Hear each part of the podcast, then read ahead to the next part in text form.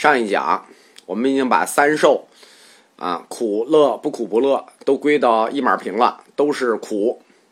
这个苦已经快完了，苦集灭道，苦作为四圣地的第一大最重要的地，佛教的描述那是全方位的，可见啊，古代印度啊，确实过得挺惨的。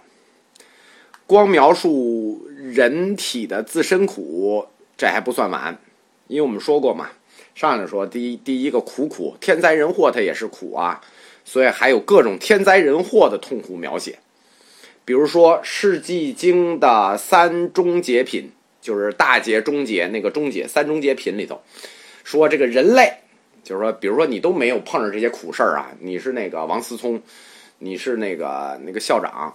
你这种苦事儿你都没碰着，那你人类你也有三大灾，什么呢？刀兵劫、饥饿劫、饥疫劫。因为这三大灾在中国古代这三大劫啊，就是这不叫三大劫，叫三中劫，就是大劫下面有中劫。三这三个劫在中国古代经常发生。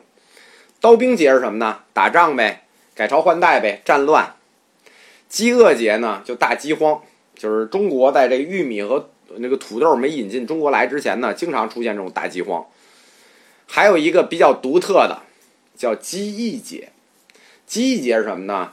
就是疾病和瘟疫，实际就是指古代的瘟疫节，呃，鼠疫呀、疟疾啊、天花啊，就这类的瘟疫。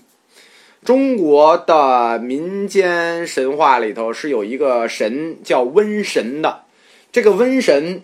不是中国的本土神，这个瘟神是这个印度佛教给我们送来的，是一外来神，就是瘟神，就是佛教贡献给我们的神。呃，主要就是这个极易劫出来的神，苦集灭道，这样把这个这个这个人世界的劫也都描述完了，那苦就算彻底描述完了，那我们就要进入下一个极地。极地呢，是佛教基本教义四圣地里的第二个，又叫习地，学习的习啊，苦习圣地，这个名字好，习圣地，苦极地，习和集是两个概念啊，习，学习的习和收集的集是两个概念，苦习地，集是收集呀，招聚呀的意思。就是心与业如果相应，就能招聚生死之苦，故曰名集。简单的说，极地就是为什么，或者说如何你就收集了这么多的苦？你怎么收集来的？你为什么收集来的？这个集，总集。苦集灭道呢？它是佛教哲学的第二大奠基性逻辑，但是。它也符合第一大逻辑的定义范式，什么呢？就第一大逻辑是因果律嘛，就符合因果律，符合原生法。极地，它不是凌空定义出来的，它也是符合原生法的。什么意思？它是因果的。即是什么？即是果。那什么是因？苦是因啊，因苦所以才有极。大家老说这个四圣地，其实都没有注意过四圣地的这两组因果关系。就是苦集是一对因果，它符合佛教哲学第一个逻辑——原生逻辑，就是缘起，有苦则有集，没有有苦你才能收集啊，没有苦你上哪儿收集去，对吧？所以四圣地的前两个苦集、苦地与集地是一对因果。这个以前讲四圣地的时候，极少有人能提到或者能认识到说苦集是一对因果，而且这对因果非常的重要，它会构成大乘佛教哲学的另一个基石——真俗二谛。这里我们先把这条线埋伏在这儿，大家记住啊，大乘佛教的真俗二谛不是凌空来的，不是定义来的，是从四圣地来的。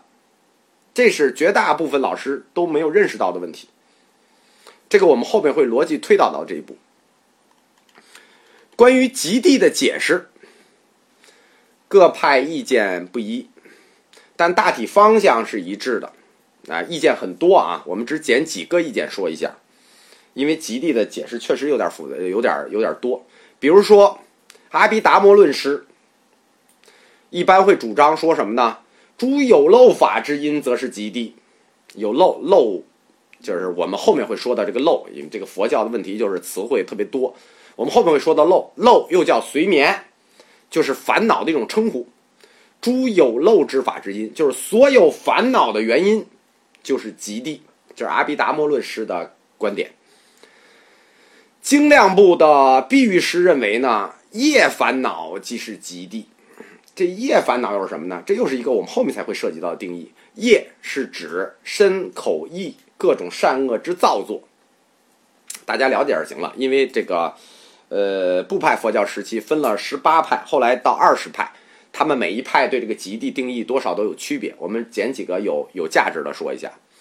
分别论呢，他把极地拆成了两个概念，就是极和极地。所有能导致后有的爱。称之为极地。如果不能导致后有的，嗯，那只能称之为极。哎，这个复杂了，这个大家一听就行了。而说一切有部呢，则以爱欲为极地的根本原因，因为有爱欲，所以极苦。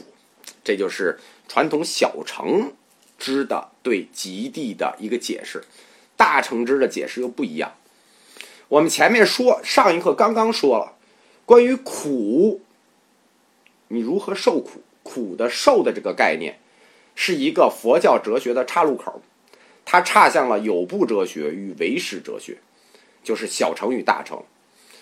苦的受法不同，所以苦的集法也不同。就是说，你怎么受的苦不一样，当然你怎么集的苦，当然也就不一样了，对吧？这个果不一样，因就不一样。所以，极地这个概念，在唯识学里的定义跟原始佛教阶段也不一样。就是说，唯识学它这有一个大乘定义了。我们因为这里是佛教四部哲学的第一部，说一切有部哲学，所以我们就可以简单介绍一下。因为有的同学这个学过唯识，可能对极地有自己的看法。呃，不叫有自己的看法，他们是大乘大乘对极地的定义。大乘对极地定义主要是根据这个成为实论定义的，就是极地分为这三种，呃，习气极、等起极、未离习极。就是习气极，就是遍计所执之自性，所执持之习气，这个大家听不懂就算了吧。等起极呢，就是依于各种外在因缘而生起的依他起的烦恼之业。未离系极呢，指未离障染之真如。在成为实论的对极地的三种分类里头，第二项等起极，实际相当于我们今天一般所说的极地。以上就是我们刚才说的两部，就是佛教哲学从定义概念对极地的描述，一个是。小乘阶段对极地的定义，一个是大乘阶段对极地的定义。在大乘阶段，主要是这个成为实论里的等起极，就是我们现在理解的极地。虽然说法不同，但大方向是一致的，就是苦最终要被集起来，要被收集起来，这事儿是跑不了的。差别只在于怎么集，就是怎么收集。关于为什么急，那那没有差别，答案是一致的。为什么急？佛教哲学的第一大逻辑就回答了这个问题了：缘起缘生啊。因为有苦，缘起生急；没苦就没有急，这就是缘起缘生。苦就是急生起来的条件。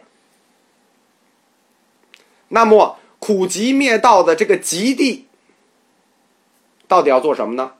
仅仅是苦地的因果吗？四圣地作为最简单的，或者说最基础的佛教哲学概念，关于极地的目的到底是什么？就就是极地啊，所有的老师一讲就过去，特别简单，几句话就收集苦嘛。关于极地的目的，可以这么说，能正确回答的很少，能真正了解极地目的的人很少。